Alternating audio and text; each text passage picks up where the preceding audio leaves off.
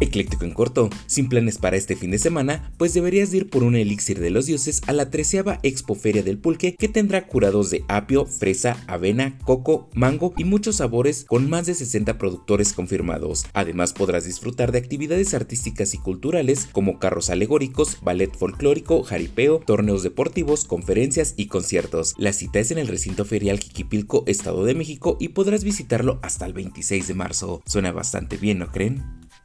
Por si te lo perdiste y quieres sacarle brillo a la pista, tienes que ir al gran baile de sonideros y sonideras, donde se presentarán la changa, la conga, Sonido Galaxia, Dinastía Perea, entre muchos otros. La noche de primavera 2023 será en el Zócalo de la Ciudad de México a partir de las 17 horas. Vaya, vaya, les aseguro que sí los tienta sacar los prohibidos.